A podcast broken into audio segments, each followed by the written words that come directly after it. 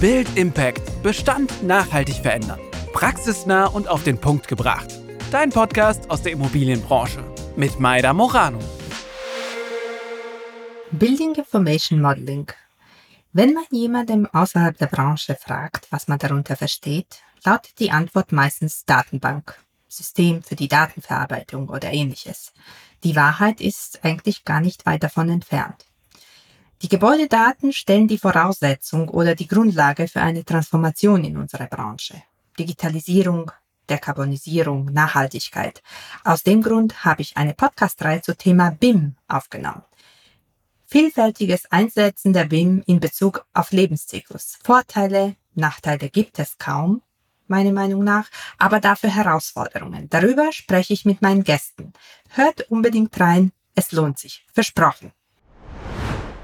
Mein heutiger Gast ist Jörg Jung-Eitering, Bereichsleiter Plattformdigitalisierung bei Strabag PFS. Hallo Jörg, herzlich willkommen. Hallo Maida, ich freue mich richtig hier zu sein und äh, mit dir heute zu sprechen. Ich freue mich äh, sehr darüber, erstmal, dass du bei Strabag jetzt bist, weil Strabag ist für mich ein innovatives Unternehmen und da erwarte ich mir, muss ich ehrlich sagen, äh, gute Lösungen. Ich äh, folge äh, dich auf deinen Weg schon ziemlich lange. Eigentlich, wir haben uns kennengelernt, glaube ich, 2018 oder 2019 und das hat mich immer ähm, total begeistert, dass du bei deiner Idee, du hast immer dafür gebrannt, Innovator durch und durch, hast immer an, an, an Durchbruch von, von, von BIM ähm, bei Bestandsgebäuden äh, geglaubt. Ähm, vielleicht magst du uns kurz über deinen Weg erzählen, weil du hast ja auch äh, sehr viel selbst entwickelt, Lösungen erarbeitet und so weiter. Ja, vielen Dank, Maida. Es freut mich äh, zu hören. Ja. Wir haben uns äh, tatsächlich 2018 kennengelernt. Da war ich, haben wir uns, glaube ich, mal in Hamburg an der Reeperbahn in einen von euren Beugen getroffen. Ja, wo, wo komme ich her? Also das Ganze hat angefangen ähm, auf der Baustelle. Ich habe Maurerausbildung gemacht. Ähm, davon äh, sehe ich heute nicht mehr so viel. Ähm, aber ich bin dann äh, in meinem Studium direkt ähm, in das Thema Digitalisierung eingestiegen. Ich habe konstruktiver Ingenieurbau studiert äh, und direkt auch die Digitalisierung in einem Praktikum oder als Werkstudent kennengelernt. Darf ich mal fragen, an der, an welche Hochschule oder Uni warst du? An der Jadhochschule in Oldenburg. Okay. Ähm, dort haben wir, ich denke, auch einer der Unis äh, oder Hochschulen, die Vorreiter sind in dem ganzen Thema BIM und äh, mhm. seit 2010 oder auch schon früher äh, das Thema BIM aufgenommen haben, ähm, vorangetrieben haben mit dem Hans-Georg Oltmanns mit Sicherheit auch einer der Personen, ähm, die in Deutschland ja auch beim Building Smart äh, und so weiter im VDI extrem viel bewirkt haben. Wir haben äh, an der Jadhochschule in Oldenburg dann auch die BIM-Tage organisiert. Äh, das waren eine der ja, meistbesuchten äh, Events in 2012 bis 2014 mit 300 Leuten, äh, wo wir das Thema dann auch äh, platziert haben. Und ähm, während, mehr, während meiner Arbeit dann als wissenschaftlicher Mitarbeiter an der Jadowschule in Oldenburg haben wir ähm, ja, Forschungsprojekte gemacht. Äh, gemeinsam mit vielen anderen Unternehmen und Hochschulen haben wir Projekte begleitet, Realprojekte. Äh, und das Thema BIM bei uns dann natürlich aus der Sicht der didaktischen Entwicklung betrachtet. Äh, wir haben also herausgefunden oder mussten herausfinden, wie das Thema BIM, Digitalisierung von Planen, Bauen, Betreiben in den ganzen Unterrichtsstoff und in die Vorlesung mit eingebracht wird. Und da war uns schnell klar, dass ist nicht jetzt eine Vorlesung oder ein, halb, ein kleiner Studiengang, sondern das muss grundsätzlich in die Vorlesung mit rein. Ähm, grundsätzlich mitgelehrt werden mit Methoden, mit Technologien, aber auch die Prozesse, die sich natürlich verändern. Und das war dann auch immer mein Schwerpunkt, Prozesse, Qualitätsmanagement ähm, mit den BIM-Methoden. Und 2014, 15 hatten wir dann ähm, ja, viele Berührungspunkte auch mit den Vermessern. Äh, wir haben die ähm, überlegt, ja, wie kriegen wir das ganze Thema BIM eigentlich in den Bestandssektor rein? Was, was muss es äh, geben an ähm, Unterlagen für, für den Bestand? Natürlich für die Planung, aber dann später auch äh, für den Betrieb. Und ähm, ab 2016 habe ich dann das Unternehmen gegründet. Ähm, wir haben direkt mit einem spannenden Projekt angefangen mit der BMW-Welt. Äh, dort haben wir dann auch für die äh, Bayern FM diese BMW-Welt aufgenommen, um den Betrieb eben mit weiteren Informationen oder mit einer Informationsbasis zu versorgen, die ja, man heute den digitalen Zwilling nennt. Ähm, da haben wir noch nicht über digitale Zwillinge gesprochen, sondern äh, wir haben, haben das irgendwie BIM, BIM2FM genannt. Und genau, dann in, in den weiteren Jahren ähm, in, de, in der Firma haben wir dann gelernt, was es eigentlich bedeutet, ja, Daten für den Gebäudebetrieb bereitzustellen, schwerpunktmäßig fürs Facility Management. Wir haben für verschiedene FM-Dienstleister und auch Industrieunternehmen, also Corporate Real Estate äh, Management gearbeitet ähm, und haben mit denen gemeinsam herausgefunden, was es bedeutet, Daten verfügbar zu machen. Irgendwann kam dann so 2017, 2018 das ganze Thema digitaler Zwilling auf. Ja, also es war ein ganz neues Schlagwort, ähm, genauso wie das Thema BIM heute natürlich ein bisschen überladen, ein bisschen falsch verstanden, beziehungsweise versteht jeder, der auf das Thema schaut, jeder ähm, Stakeholder, sei es Planer, sei es Betreiber, sei es Asset Manager, komplett unterschiedlich auf das Thema. Und das ist halt das Wichtige, dass die Kommunikation ähm, auch so aufbereitet wird, dass ich mit meinem Gegenüber äh, vernünftig sprechen kann oder auch ein einheitliches Verständnis darüber habe. Hm. Darf ich ganz kurz unterbrechen? Also was ich so bemerkenswert finde, du hast erzählt, ihr habt ja schon zwischen 2012, 2014 ganz tolle Events organisiert und äh, BIM quasi unter die Menschen zu bringen. Ich habe schon von Arbeitskollegen auch gehört, dass dass die halt mit BIM schon gearbeitet haben auf der Uni und so weiter. Aber das ist ähm, das hat sich irgendwie noch nicht so ganz durchgesetzt. Also gerade so bei Bestandsgebäuden. Also bei Neubauten kenne ich äh, einige äh, Gebäude, aber es ist, äh, und meiner Meinung nach liegt sehr viel auch an der, an der Weiterbildung. Dass die Weiterbildung quasi, ähm, da muss auch Personal, was vielleicht schon im Beruf steht, was mit der Uni fertig ist, muss ja auch geschult werden. Ich habe auch letztens habe ich auch jemandem gesagt, irgendwie euer BIM Lobby ist nicht stark genug. Das ist nur jetzt meine persönliche, nicht unbedingt fachgerechte Meinung äh, ist. Aber was, was was glaubst du, woran es liegt? Also ich, ich finde, das ist eine eine mega große Veränderung und ich vergleiche das immer mit der, mit der Veränderung in den 90er Jahren, wo AutoCAD äh, irgendwie zu Einsatz kam. Und da hat jeder ganz schnell Vorteile gesehen. Aber mit BIM ist das, gerade in Betrieb, digitale Zwilling, ist das anders. Mhm, ja. Warum? Was glaubst du? Genau, das ist genau das Thema. Also ich bin angefangen im, im Planen und Bauen. Ja, die Vorteile für die einzelnen Stakeholder dort liegen auf der Hand, ähm, also das Optimieren, Qualitätssicherung. Die Frage bei den Bestandsgebäuden und für den Betrieb ist halt, bringen wir das Thema aus der Planung genauso auch in den Betrieb? Ähm, und wir haben festgestellt, oder ich habe gelernt und mit meinem Team dann äh, bei der Deconex ausgearbeitet, das funktioniert so nicht. Ähm, Aber es ist, also es, es, ist, es ist gar nicht erforderlich, oder? Ähm, genau, es funktioniert so nicht, weil wir diese 3D-Modelle, die dort in diesem BIM-Gedanken erstellt werden, die, die helfen mir, das Gebäude nachher zu sanieren, umzuplanen. Ja, dafür brauche ich die. Dafür wird auch sehr viel Geld ausgegeben, ähm, um, um diese Bestandsdaten äh, und die Geometrien, wo es ja da ähm, bei BIM hauptsächlich auch drum geht. Ja, also es geht natürlich auch die Informationen. Aber wenn wir uns Bestandsgebäude angucken und vor allem auch die Betriebsphasen, dann haben wir viel, viel mehr Informationen, die es nicht in einem BIM-Modell gibt. Ähm, ich spreche immer darüber, dass wir Live-Daten haben, wir haben statische Daten und auch das menschliche Wissen, was abgesichert werden muss, was essentiell ist, wenn wir über Fachkräftemangel sprechen, wenn wir über Anforderungen oder, oder Dokumentationsverpflichtungen Richtung, äh, Richtung ESG, Richtung ja, Compliance Management, Richtung Wartung, Instandsetzung. All das sind Informationen, die wir brauchen, ähm, um den Betrieb sicherzustellen, Betreiberverantwortung und so weiter. Ähm, und diese Informationen kann ich in diesem BIM-Gedanken, der aus der Planung, aus dem Bauen kommt, ganz einfach nicht umsetzen. Und ähm, das war auch der, das Thema, dass wir uns äh, mit dem Team bei der Deconex extrem damit auseinandergesetzt haben, wie kriegen wir Informationsverfügbarkeit?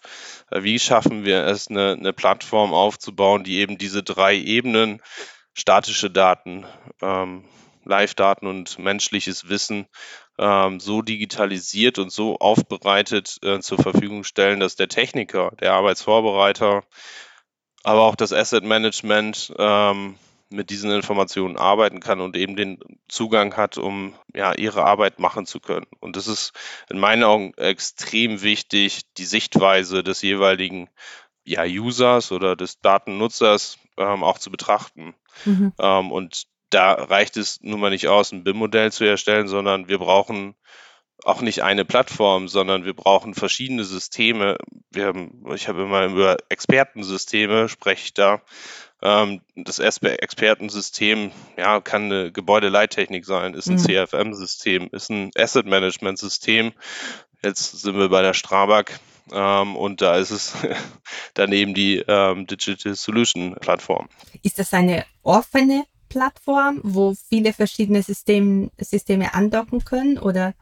Genau, also okay. ähm, in, in, der Basis ist es ähm, auf Microsoft Dynamics und, und Azure ähm, entwickeln die diese Plattform. Ich meine, die gibt es auch schon einige Zeit. Ja, also die, die Geschichte ist extrem spannend. Ähm, da kann ich jetzt nicht zu weit ausholen. Also es ist äh, im Prinzip mit der DT Immobilien von der äh, Deutschen Telekom äh, gestartet ähm, in SAP-System und 2018 äh, wurde dann von der Strabag entschieden, dass, dass sie komplett in die Azure oder in das Dynamics gehen.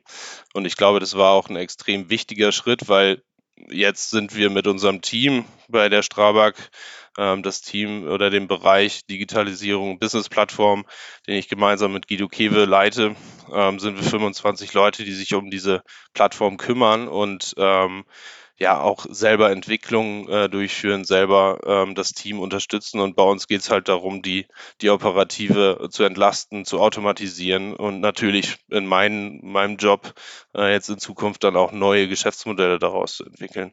Und diese Plattform brauchen wir ganz einfach, um auf die Frage auch zurückzukommen. Diese Plattform brauchen wir, um das Facility Management ähm, abzubilden. Ja, bei Strabag gehen wir ja nicht nur in das Facility Management, sondern es gibt auch eine, eine große Abteilung, die sich im Property Management umgibt. Ja. Und auch die arbeiten klasse. mit der Dynamics-Plattform. Ja. Finde ich mega klasse, dass ihr so macht, dass ihr das macht. Und du hast gesagt, auch neue Geschäftsmodelle. Ich bin auch wirklich davon überzeugt, dass es, dass dadurch neue Geschäftsmodelle ergeben. Und was ich aber ganz wichtig bei euch finde, ist Anspruch an eigene Leistung. Dass ihr da quasi Geld investiert, weil ich gehe davon aus, dass es sehr viel Geld, was ihr derzeit investiert, wo ihr sagt, da möchten wir hin, so möchten wir arbeiten. Und irgendwann wird der Zeitpunkt kommen, wo ihr bestimmt sagt, ja, aber so herkömmlich, wie man das jetzt macht, machen wir nicht mehr, weil äh, dafür sind wir zu gut. Und ich bin 100% mhm. davon überzeugt, dass es so für innovative Lösungen äh, dass, da, dass das Geld da ist, dass die Eigentümer äh, bereit sind, auch dafür zu zahlen wenn es halt ein Angebot dafür ist. Also bin, bin sehr gespannt. Wir, wir haben jetzt bisschen hin und her gesprungen. Das macht ja auch nichts, ist ja auch irgendwie äh, spontan und interessant.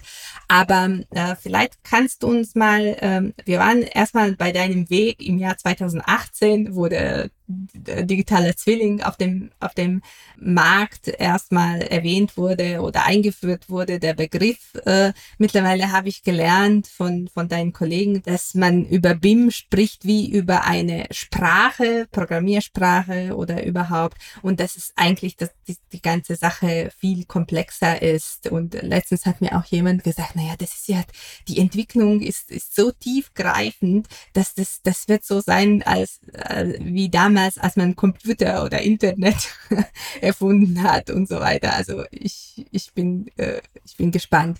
Aber äh, genau, dein Weg ab dem Jahr 2018? Ähm, ja, also es ging weiter natürlich mit der Deconex. Wir haben ähm, uns dann so langsam von einem Dienstleister und, und Serviceanbieter über natürlich erstmal kundenspezifische Entwicklungen von Digitalisierungslösungen, ähm, digitalen Zwilling, haben wir uns äh, zu einem äh, SaaS-Unternehmen äh, entwickelt. Das bedeutet, dass ich irgendwann die Entscheidung getroffen habe, ja, wir können nicht alles ähm, machen, sondern wir müssen uns fokussieren ähm, und haben dann im Prinzip das Unternehmen sukzessive umgebaut zu eben einem äh, Plattformanbieter, ähm, haben im Prinzip die Erkenntnisse und die Erfahrungen, die wir die letzten Jahre dann gesammelt haben, konzeptionell umgesetzt, ähm, eine Strategie entwickelt, wie wir im Prinzip diese Plattform mhm. aufbauen. Und ähm, da war der Fokus dann natürlich auch in dem Thema ja, Verfügbarkeit schaffen, Verfügbarkeit von Informationen und das ist auch, wie, wie wir den digitalen Zwilling definieren. Ja, wir haben genau. anfangs gesagt, ähm, hier, da muss, muss beschreiben, was er meint mit dem Wort digitaler Zwilling. Ja. Ähm, für uns ist der digitale Zwilling eben ein System, was ähm, was Informationen verfügbar macht äh, für die jeweiligen Stakeholder.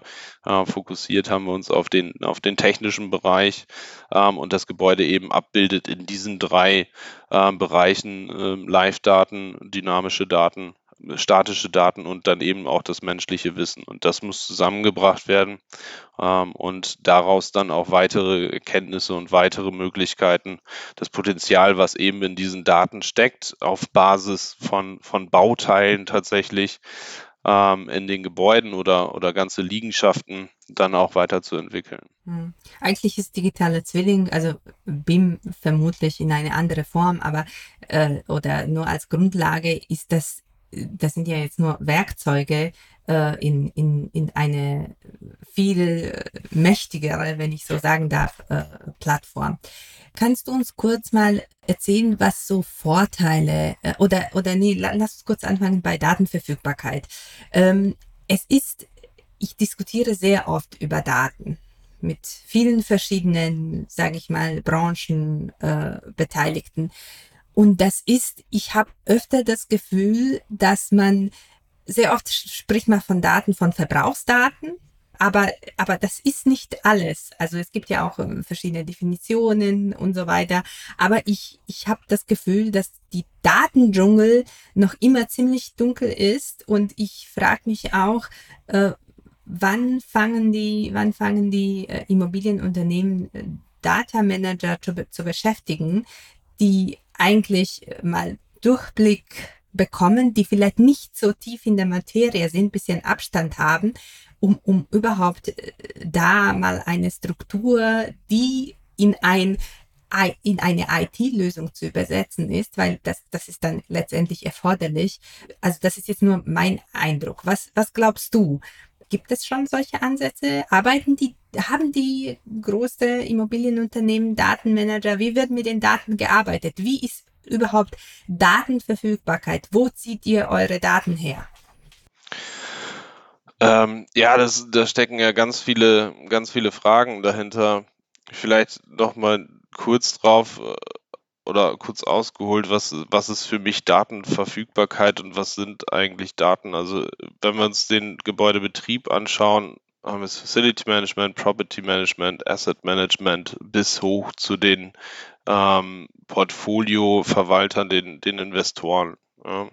Ähm, und wenn wir uns die Bereiche dann oben anschauen, sprechen die ja hauptsächlich über Daten, über virtuelle Gebäude. Die Gebäude werden die nie sehen. Ja. Das Problem ist aber, dass sie die Information oder die Herausforderung ist, dass äh, sie die Informationen eben aus diesen Gebäuden brauchen. Und ähm, ich habe mir überlegt in den äh, letzten Monaten auch, wo, wo ich mir überlegt habe, was mache ich jetzt weiter, äh, wo gehe ich weiterhin, ganz bewusst äh, dafür entschieden, dass ich in den Facility Management Bereich reingehe, weil dort eben diese Daten, ähm, die es braucht, um Gebäude effizienter zu machen, um die Herausforderungen die zahlreichen, die wir haben, äh, zu lösen, eben auch dort angefasst werden können und dort, ähm, dort gelöst werden können.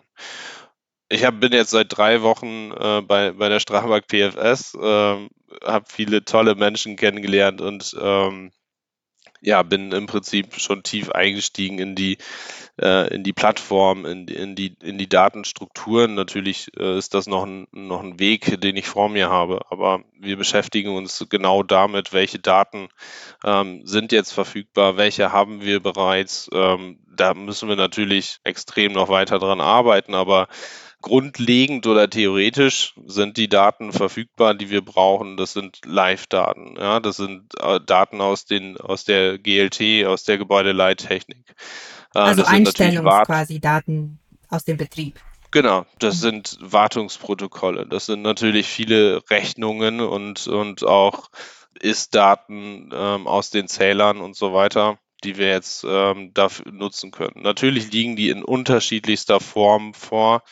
Ähm, und es wird auch noch eine, eine Aufgabe sein, natürlich die, die Datenharmonisierung durchzuführen. Ja? Also das ist einer meiner nächsten Aufgaben und denke ich auch für, für viele ähm, die Aufgabe, die Daten so zu harmonisieren, dass man damit nachher arbeiten kann und auch diese Daten auswerten und, und nutzen kann. Hm bei dieser, sag ich mal, große Lösung für den, für den Betrieb später haben wir jetzt über Daten gesprochen, über Einsatz oder, oder äh, Hilfestellung für Fachkräftemängel.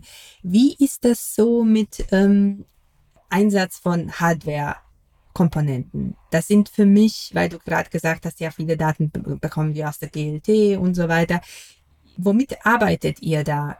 Oder wo könnt ihr aufsetzen? Wie muss ein Gebäude sein, dass ihr sagt, okay, das ist eine gute Grundlage, daraus lässt sich mal, ähm, ich will jetzt nicht sagen digitale Zwilling, aber daraus lässt, lässt sich eine Grundlage äh, stricken. Also muss das, muss das eine, eine offene GLT sein?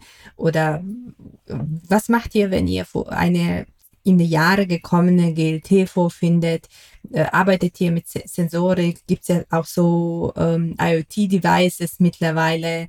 Ähm, wie, wo, wo ist da die Schnittstelle? Muss man da auch investieren?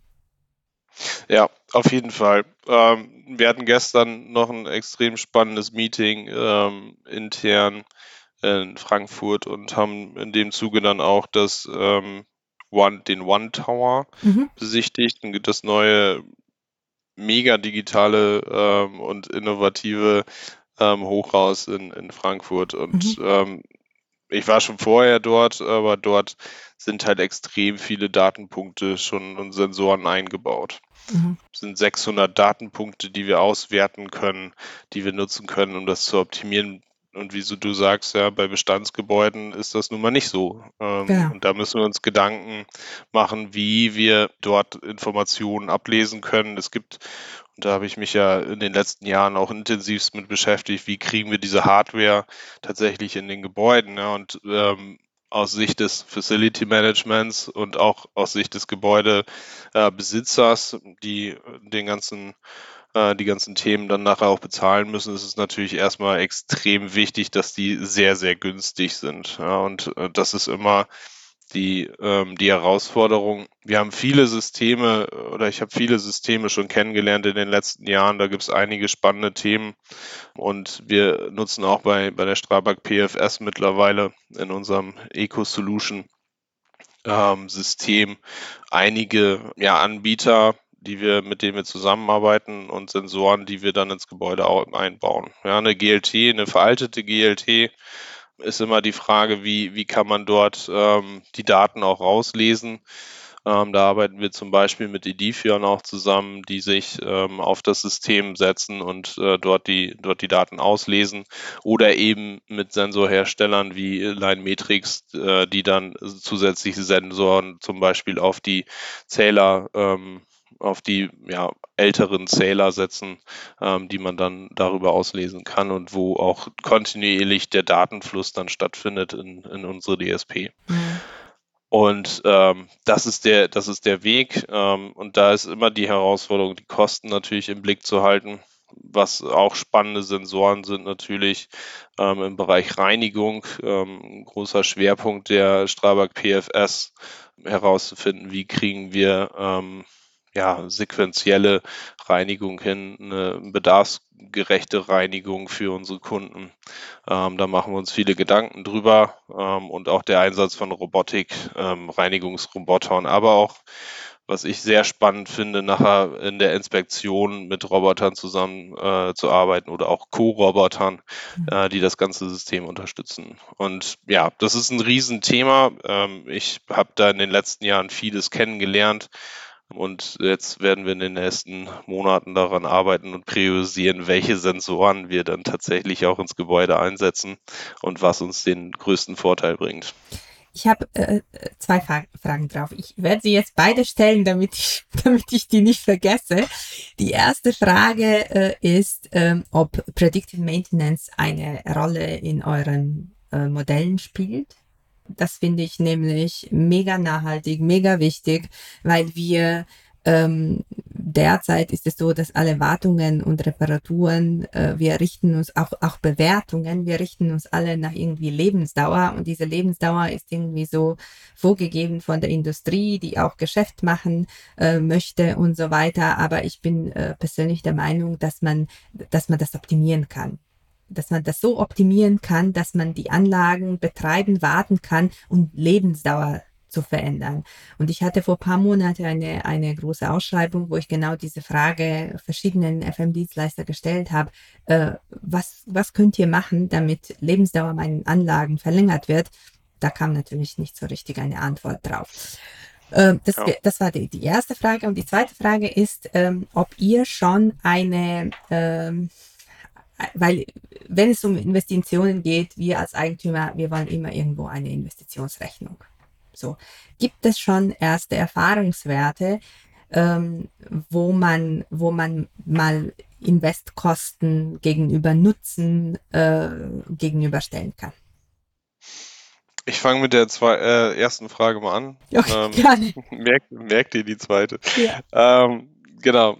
Also Predictive Maintenance ähm, ist auch ein, in meinen Augen ein Riesenpotenzial wenn wir über Predictive Maintenance sprechen, ähm, haben auch dort natürlich viele unterschiedliche Meinungen dazu, aber ich denke, auch dafür ist die Datengrundlage extrem wichtig und wir müssen es schaffen, ähm, vor allem viele Daten und standardisiert die Daten auszulesen mhm. ähm, und dann auch äh, für die richtigen Prozesse ähm, zur Verfügung zu stellen. In meinen Augen sind wir doch nicht, gerade im Gebäudebereich noch nicht ganz so weit. Ich habe es in der Industrie, haben wir das, habe ich das äh, früher häufiger gesehen, dass man da schon deutlich weiter ist. Ähm, bei Strabag PFS sind wir jetzt dabei, natürlich auch künstliche Intelligenz einzusetzen. Ähm, aber dort sind wir eher im Bereich der Datenerfassung unterwegs, noch nicht im Predictive Maintenance. Mhm. Aber natürlich ist, steht das Thema bei uns auf der Agenda. Ähm, das ist eines der, der wichtigsten Ziele, ja, hinsichtlich Fachkräftemangel, hinsichtlich ähm, Digitalisierung, Automatisierung. Ja, wir müssen in Zukunft schauen, äh, dass wir die Personen, die Menschen, die wir noch im Einsatz haben, die Wartungen, Instandsetzungen durchführen, äh, natürlich auch die richtige Arbeit machen. Und das geht in meinen Augen nur über das Thema Predictive Maintenance. Mhm. Aber ich denke, auch dort wird es verschiedene oder Steps geben, Phasen geben, die, die unterschiedlich definiert werden und wir werden uns sukzessive dort hinarbeiten. Mhm. Ja, sehr gut. Also ich, es gibt ja tatsächlich die erste, erste Lösungen für Predictive Maintenance, aber nicht für die, für den, für den breit, breiten Feld. Also das ist, ja. äh, ich habe letztens habe ich auch gesagt äh, zu jemandem, wieso gibt es kein Predictive Maintenance für Brandschutztüren? Weil wir haben in Deutschland Milliarden von Brandschutztüren und die müssen alle drei Monate äh, geprüft und gewartet werden. Und das ist äh, das ist äh, so viel Personal geht da dran so viel Zeit. Das ist eigentlich äh, unglaublich. Und es wäre jetzt meine leinhafte Gedanke dazu wäre einfach mit einem Sensor oder einem IoT-Device einfach mal auszulesen äh, wie ist der Stand von dieser Tür weil man muss immer, es geht ja darum, äh, wie oft wird sie benutzt und wie fällt sie ins Schloss. Und das stelle ich mir einfach vor, ist vermutlich nicht. Äh, aber ja. Da, da hatte ich tatsächlich äh, mit Dora Kaber und mit Legic vor einiger Zeit extrem spannende Gespräche darüber, weil ich habe auch gesagt, es muss ja eigentlich ganz einfach sein. Ähm, aber es ist nicht in deren Interesse. Es, Äh, doch, ich glaube schon, die, die Ja? arbeiten daran. Ja, Okay. das Problem ist, ähm, dass um das wirklich zu machen, okay, da war es vielleicht nicht die einfache Tür, die auf und zu geht, sondern schon Außentüren, Schiebetüren, ähm, die mit Sensoren versehen sind und so weiter. Und die brauchen ähm, über 30 Sensoren für eine Tür, um das äh, wirklich sauber durchzuziehen. Wahnsinn. Ähm, Also ich rede jetzt von einer Kosten. einflügelige Tür, also einflügelige Brandschutz- oder, oder Rauchschutztür. Ja, da wird es wahrscheinlich deutlich einfacher. Ja. Ja. Aber auch da gibt es die Sensoren, also das weiß ich auf jeden Fall, dass die Sensoren dafür ähm, vorhanden sind und diese man unter anderem ähm, mit in die Türen einbauen kann. Mhm. Ähm, also das ist vielleicht ein spannender Use Case, den wir bei Strabag PFS mal betrachten können. Ne? ja, ja, also auf jeden Fall, auf jeden Fall. So, und jetzt haben wir eine spannende zweite Frage. Genau. Also wie, äh, wie wird das Thema oder wie werden die Digitalisierungsthemen bewertet und, und auch ähm, abgeglichen?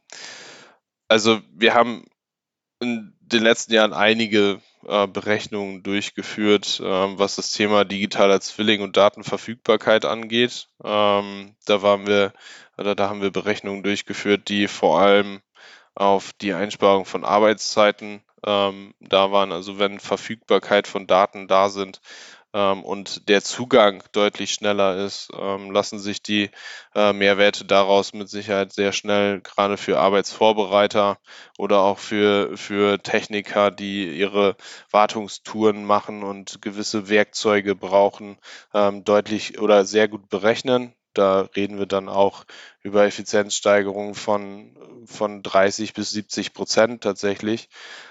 Genau, was äh, die einzelnen ja, Digitalisierungs-, Automatisierungsmöglichkeiten angeht, und da denke ich jetzt an die Strabag PFS, sind mir noch keine Bewertungen äh, bekannt. Also ich habe da schon einige Fragen gestellt, ähm, aber da so tief sind wir da ganz einfach noch nicht eingestiegen. Und das kann ich jetzt ähm, für die Automatisierung, was natürlich ein extremer Skalierungsfaktor auch ist. Also wenn wir ähm, einzelne einzelne Prozesse ähm, automatisieren oder die, die Kollegen unterstützen, Zeit einzusparen, indem sie äh, Rechnungen nicht mehr händisch stellen müssen, sondern die automatisiert äh, abgewickelt werden oder äh, die richtigen oder durch die Disponenten ähm, im Prinzip ihre Arbeit deutlich schneller machen können, weil sie teilweise Informationen automatisiert erhalten und, und die Wartungen natürlich auch abgebildet werden, äh, wann und wie die stattgefunden, äh, stattfinden müssen,